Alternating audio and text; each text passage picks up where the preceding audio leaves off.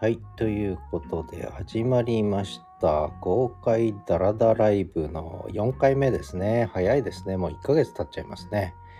えー毎週土曜日の9時15分から9時45分まで、えー公開ダラダライブ、唯一一般公開のライブということで、えー始めたものですけども、もう1ヶ月経ちました。早い。1ヶ月っていうか、まあ正式には3週間か。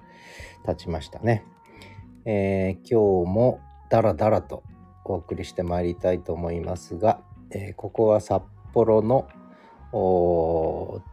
結構中心部に近いところなんですけれども、まあ私の自宅のオープンエアなオープンスタジオからお送りしてますので、えーいろんなノイズが入ります。しかも収録は、えースマホ1本でやってますので、もうそういう形の、えーダラダライブですので、えーね、いろんな、えーいろんな周りの雑音も含めてお楽しみいただければと思います。さあ、この1週間は、えーポッドキャスト三昧でしたね。えーポッドキャストばっかりやっていたということで、えー前回が12日ですか、8月のね、8月の12日でしたので、ちょうどお盆を挟んで、まあお盆でしたね。だから世間はとても静かでしたね。あの、私の自宅の周りも結構静かでしたね。で、ちょっと台風も来たりして、えーただ台風来る前は涼しくて、台風来た後は暑くてと、まあそんな日でしたが、まあそれでも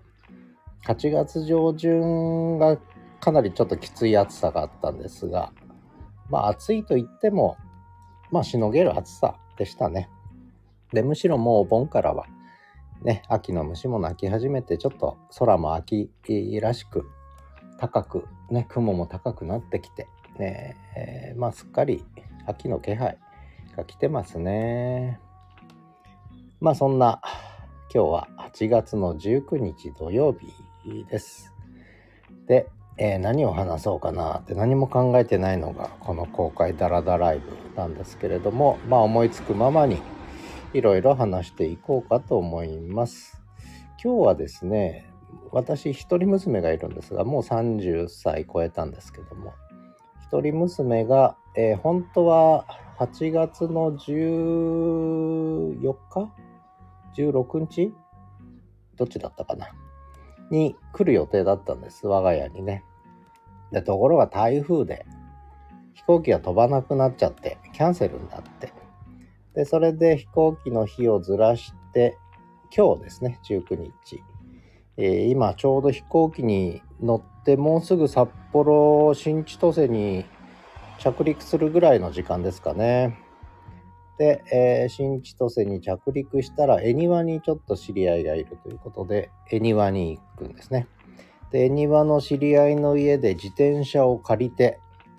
えー自転車に乗って札幌まで1時間半ぐらいかかるんですかね。まあ今日はまだ日差しも穏やかなので、えーそう暑くないので熱中症とかも大丈夫だと思いますが、まあ1時間半ぐらいかけて、えー自転車に乗って札幌までやってくると。なかなか元気ですね。で、えー北海道を自転車で走りたいということで、まあやってまいりました。で、多分昼過ぎぐらいにはうちに着くんじゃないかな。で、我が家の愛犬東一郎くんはお姉ちゃん大好きなので、で、この間はゴールデンウィークだったかな。もう帰るときは本当に帰るなと言ってね、すごいアピールしてましたけれども、犬なりに察するんですね。えー帰っちゃうのがわかるんですよね。もう帰るなっつってもうなな泣いてましたけどね。えーで、また来たら思い出して、えーベタベタと付きまとうんじゃないかなと思いますけど、なぜか大好きなんですね、お姉ちゃんがね。すごい気に入ってる。で、お姉ちゃんの方も弟ができたみたいだと。まあ一人っ子なんですけどね。えーもうほとんど弟だと。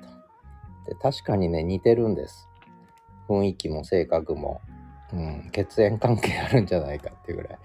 似てるんですけどね、これが面白いですね。本当にね、不思議なもんです。で、そんな形で、えー、まあ今日の昼には娘がやってくるので、まあそういう意味では、ちょっとポッドキャストの方もね、少し、えー、ちょっと、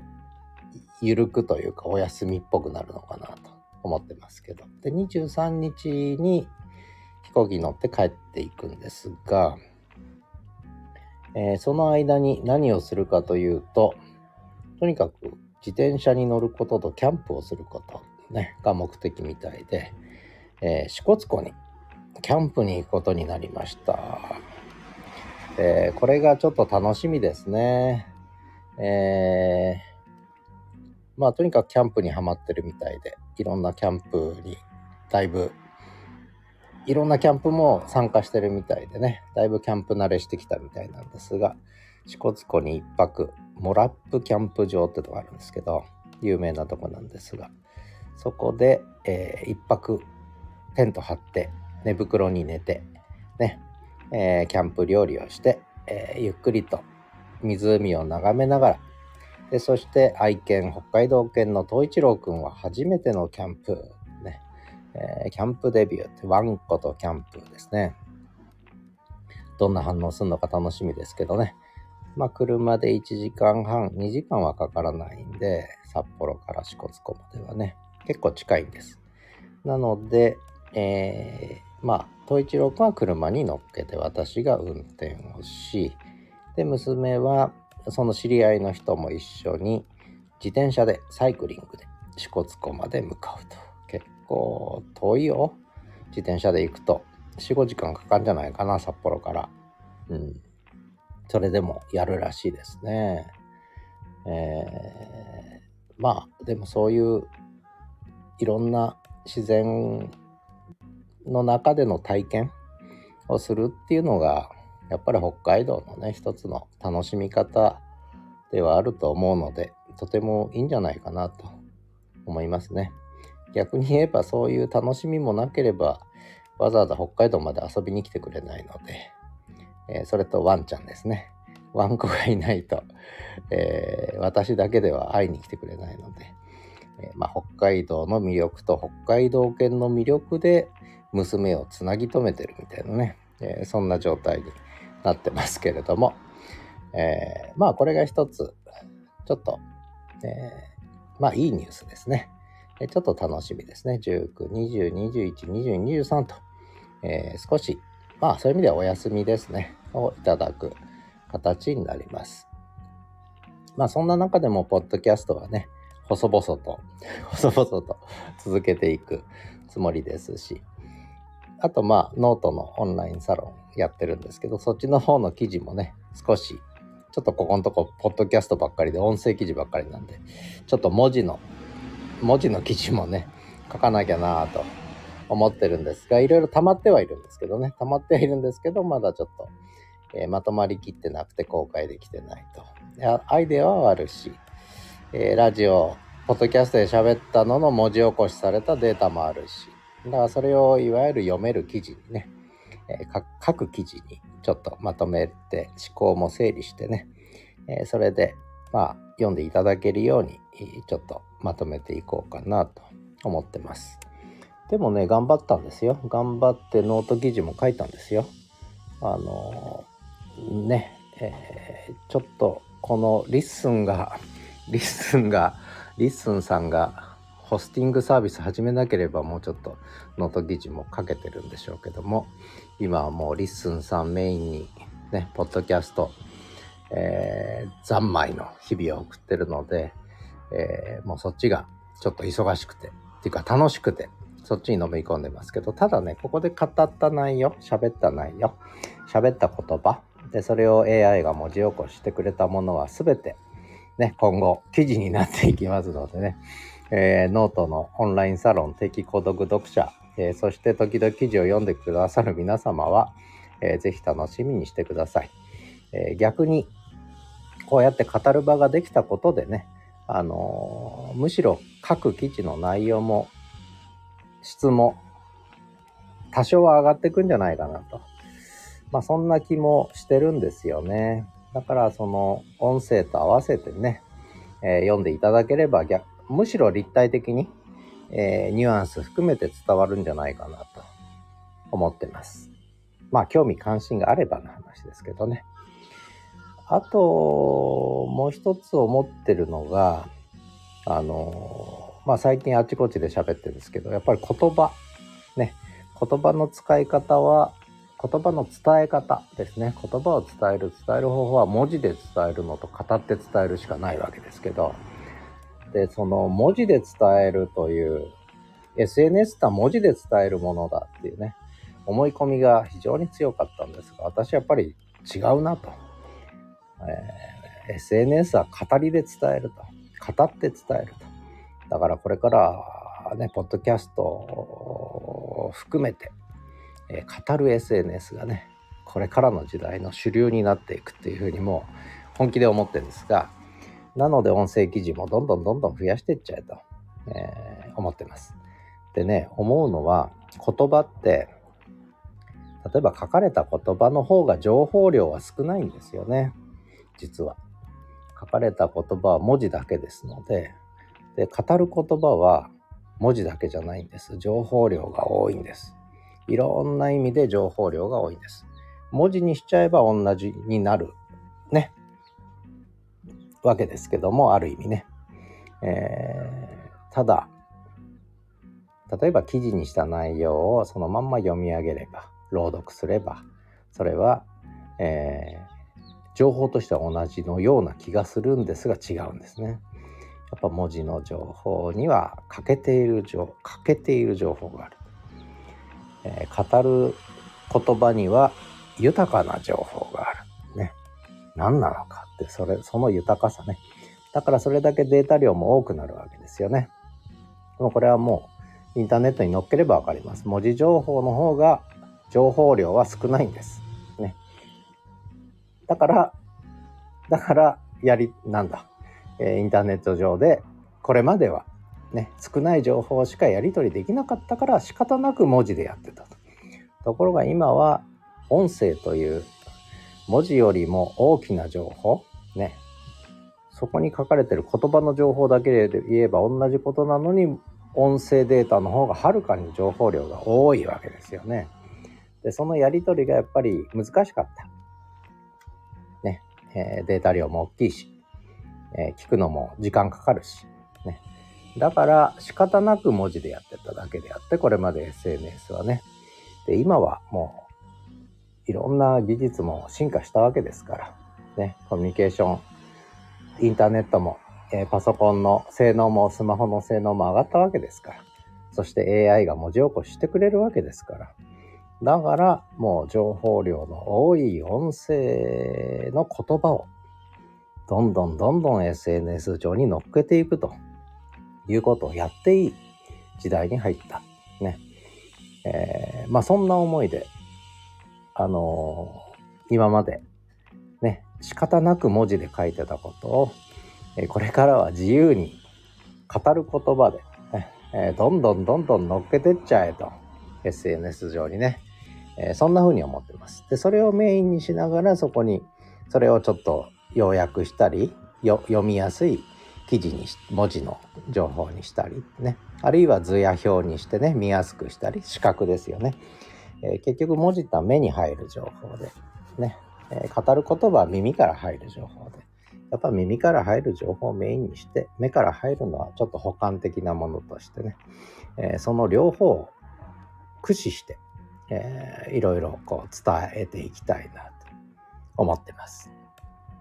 で、そんな話すると、だったら YouTube やりゃいいじゃないかっていう、ね、話もあるんです。で、確かにこれまでは実は音声データ、映像データ、つまり文字以外のデータ伝えるときのメインは、SNS 上のメインは YouTube だったんです。YouTuber なんて職業も出ちゃってね、YouTube だったんですが、ただね、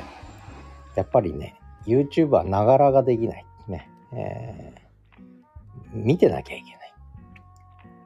で、ポッドキャストのいいとこはながらができる。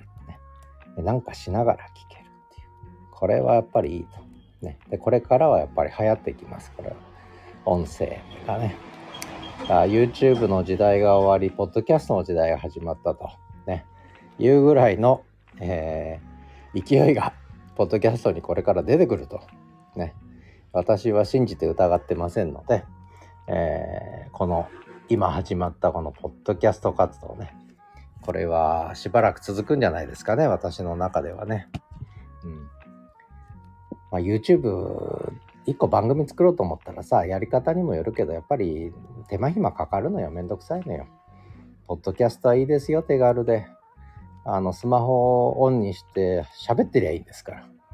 で文字書かなくていいんですから。AI が書いてくれるんですから。ね目次作んなくていいんですから。AI が作ってくれる。要約もしてくれる。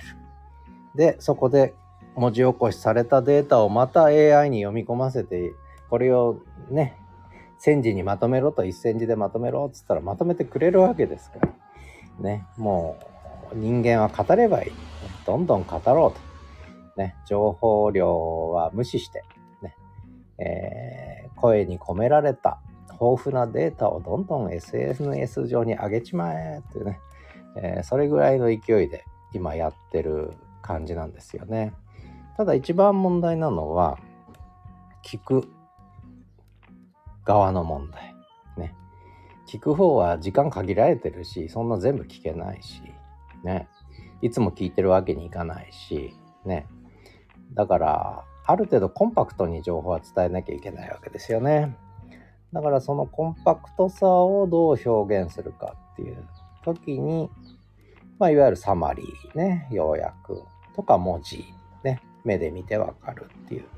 のが役に立ってくるわけで、やっぱここはうまく噛み合わせていかないと。ね、これまでポッドキャストっていうのが地味にやっぱりね、根強いファンがいて、それなりのコミュニティも作ってやってきたっていうのは、そんな、それだけの魅力があったんだけど、やっぱりそれが広がらなかったのは、うん、やっぱり広がりにくい。ね。えー、し視覚情報目目に入る情報じゃなかったというでこれをやっぱり視覚化すると、ね、見える化するとポッドキャストの見える化っていうんですけどポッドキャストが見える化するじ見える化する時代に入ったと見える化できる時代に入ったてねポッドキャストのね。これもいい言葉でしょ？ポッドキャストの見える化。ね。えー、これから誰かが使い始めると思いますよ。えーポッドキャスター見える化しだする時代に入った。ね。まあ、私は真面目にそう思ってまして、えー、そういう、ね、ことで、だからこれまでポッドキャストやってきた人も、やっぱりこれまでのやり方だけじゃなくて、見える化をどうやるかっていうね、ポッドキャストの見える化をどうやる、展開するかっていうのはちょっともっと考えてもいいんじゃないかなと思いますね。で、まあこれまでのやっぱりブログとかね、えー、いうのはやっぱり見見える化ができてたんですよね。うん、まあ、ポッドキャストはやっぱり見えにくかった。ね。えー、聞くしかないわけですから。見えにくかった。これはもう結構最大の要因じゃないかなと思ってます。で、結局またポッドキャスト話になってますね。失礼しました。えー、車うるさいですね。今日は8月19日土曜日。お盆も明けて、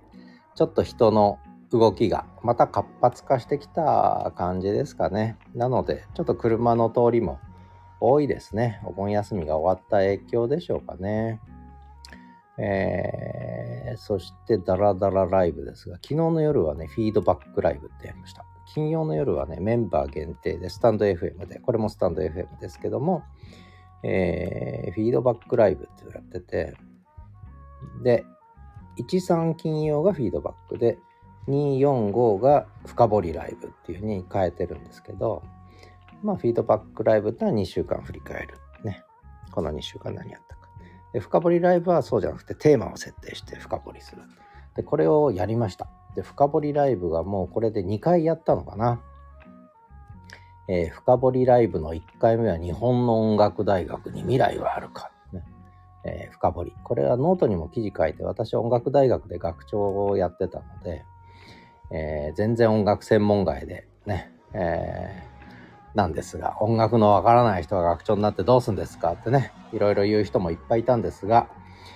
音楽分かってる、音楽分かってるかもしんないけど、大学のこと分かってない人がやってるからおかしくなんじゃないですかとかね、わけのわかんないことを言いながら、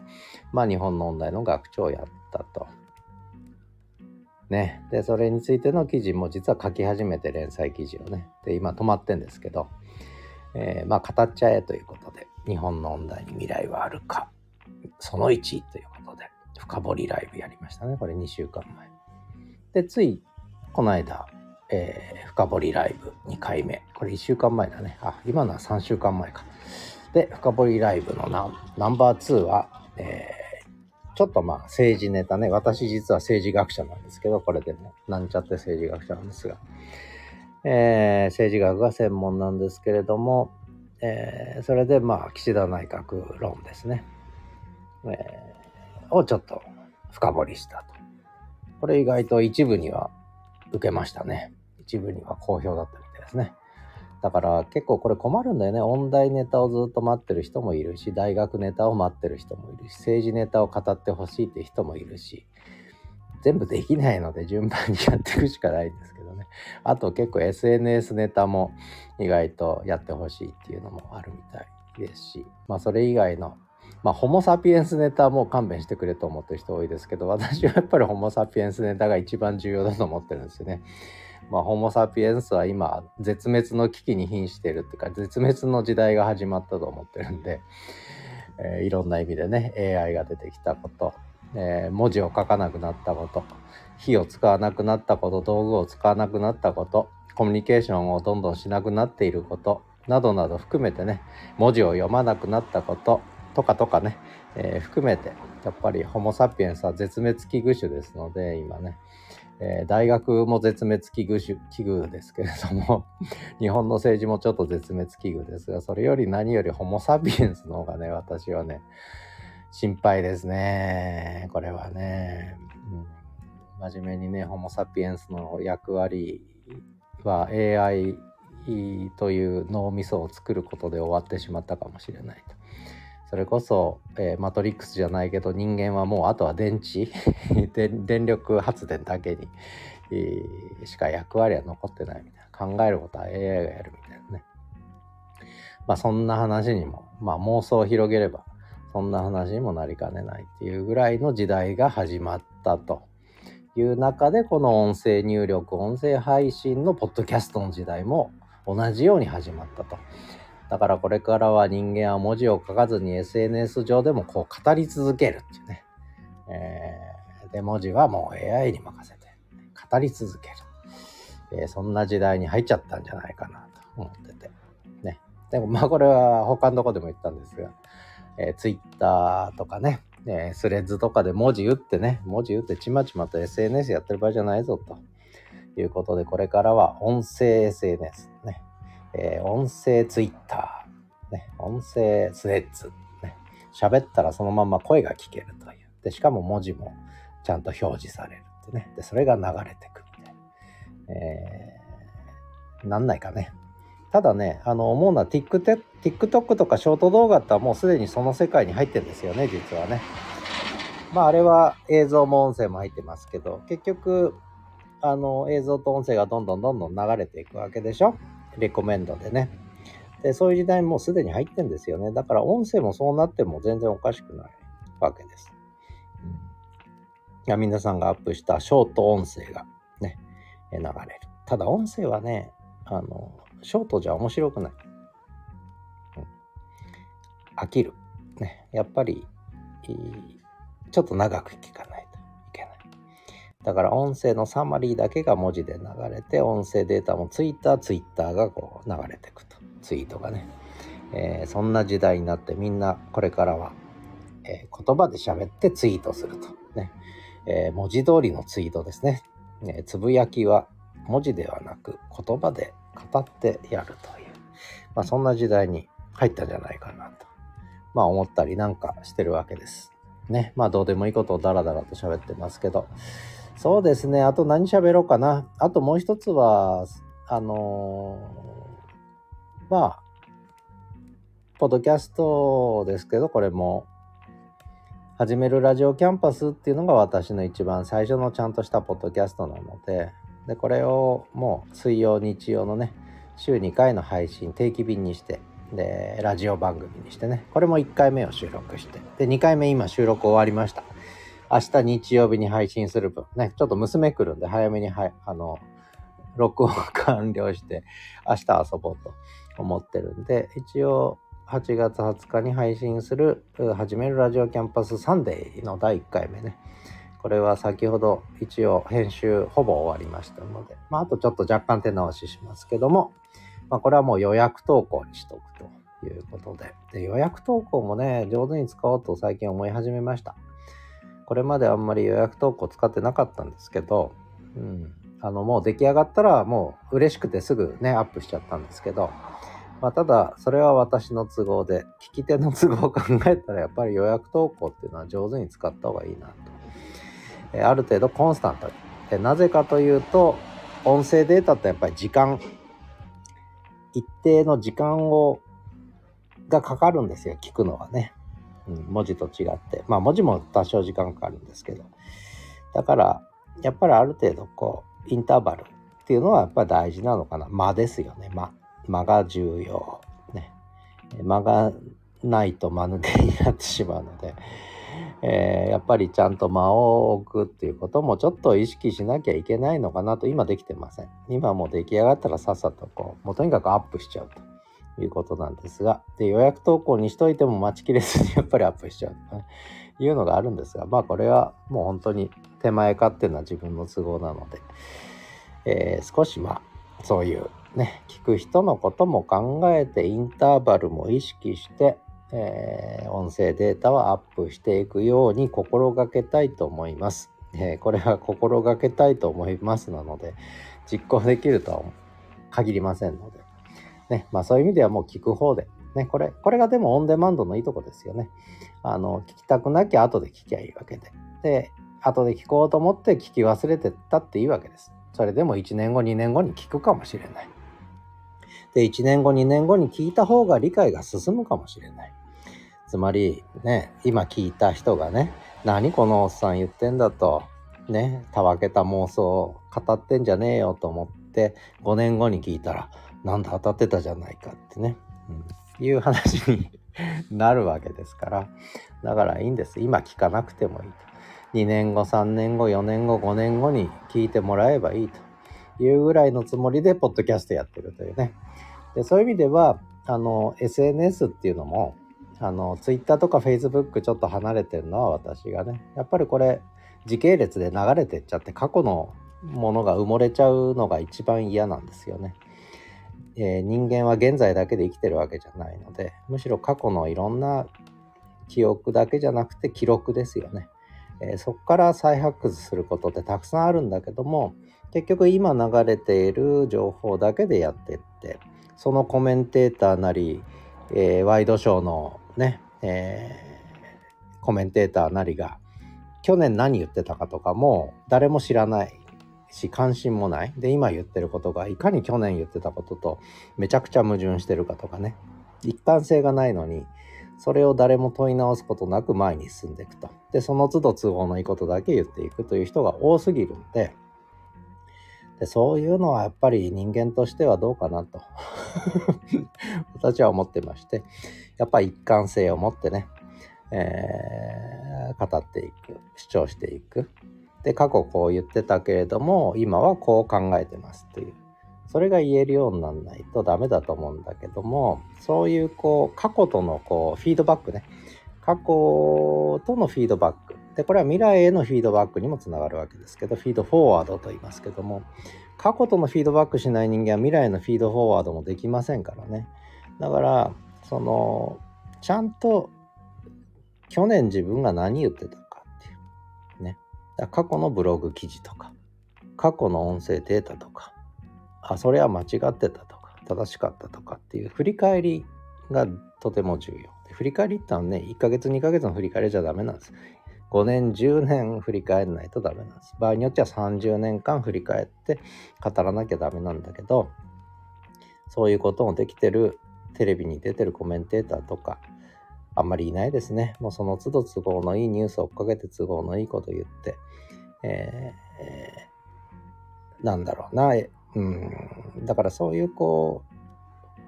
う、もうその時限りの上滑りなこう、情報だけで生きていくっていうのはね、これやっぱりホモ・サピエンスがやっぱり絶滅に入ってんのかなとかね、まあそんなことを妄想するわけです。ということで時間になりましたので、今日のダラダラライブはここまで。今日も4回目の公開ダラダライブ。ね、今日はさすがにもう誰も来なくなりましたね。ということで、えー、これはアーカイブとして残しますので、ね、また後から聞いてくれる人もきっといると思います。ね。えー、スタンド FM からはレターも送れます。その他、えー、ね、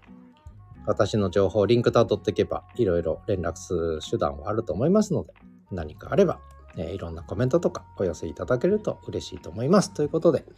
ダラダライブ次回は8月26日土曜日、札幌のオープンエアのオープンスタジオからお送りしました。ではまた。